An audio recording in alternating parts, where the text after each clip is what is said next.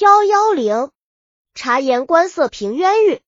河北省清苑县有两个姓张的兄弟，分居多年，各有家室。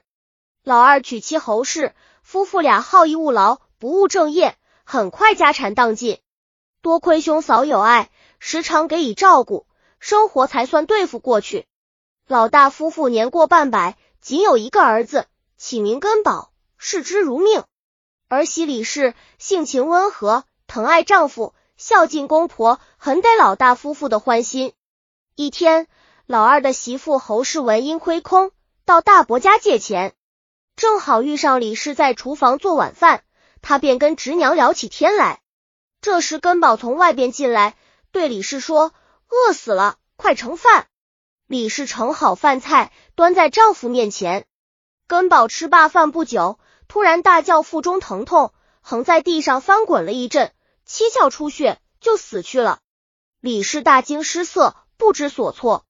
侯氏却大喊大叫：“见人谋杀亲夫，必须报官治罪。”随即与老大夫妇共同跑到官府报案。李氏被捕，在严刑之下，被迫承认因杀死了丈夫。追问奸夫是谁，他说是钟表兄杨某。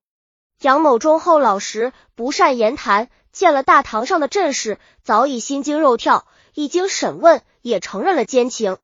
就这样，二人关进了监狱。两年之后，直隶总督那公巡查断案情况，来到清苑，发现此案可疑，便命一个善断疑案的县令重新审理。县令阅罢案卷，传唤犯人、证人到案，分别加以审问。先问李氏当日情景，李氏一二回答，随即命人带下堂去。接着闻问老大夫妇李氏平时行为如何，回答说对待公婆恭敬和顺，他们夫妻之间从来也没发生过争。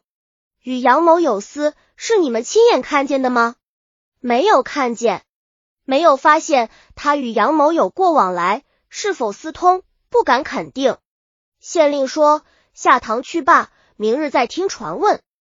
随后提审杨某，县令问。你与李氏通好，原已招认，为什么供了翻，翻了又供，反反复复，难道不怕拷打吗？杨某哭不成声，断断续续的说道：“我不招认就动刑拷打，我要招供就没有活路，我不知如何是好。”县令听属，也不追问，就命回监。最后审问老二夫妇，县令问李氏毒死亲夫，是你们亲眼所见？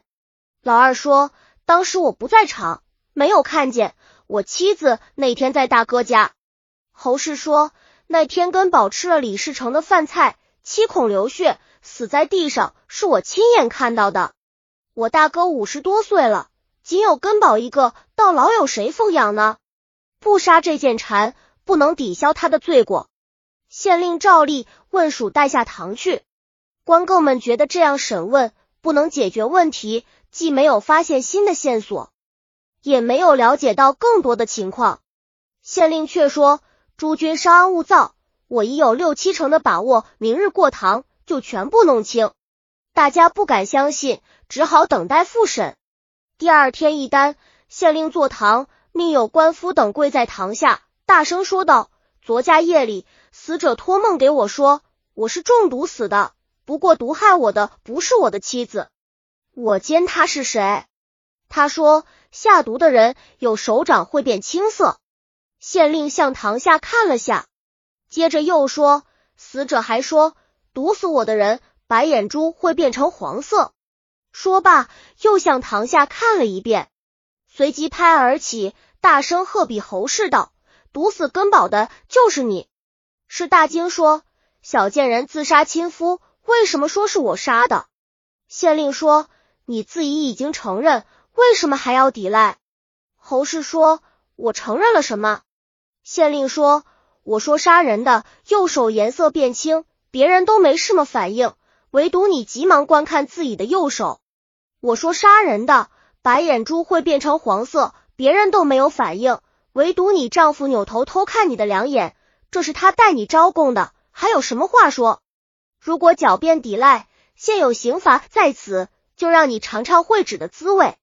是早已心虚，听要动刑，吓得发颤，不敢再撒泼要赖，从实做了交代。原来他们夫妇早有吞没老大财产的企图，每次去老大家，身上都带有楚霜，准备乘机下毒。那天见李氏做饭，觉得是投毒的大好时机，借闲谈家常，偷偷将投入饭中，目的是想毒死老大全家，不想根宝机不可耐，先被毒死。案情大白，李氏冤屈得到昭雪。事后大家都称颂县令神明，县令说不是什么神明，我依靠的是四个字。大家问哪四个字？县令说。察言观色，做贼心，言语、动作、表情怎么能跟常人二样？见十句不用行审判书编写。本集已经播放完了，喜欢的话记得订阅专辑，关注主播主页，更多作品在等你哦。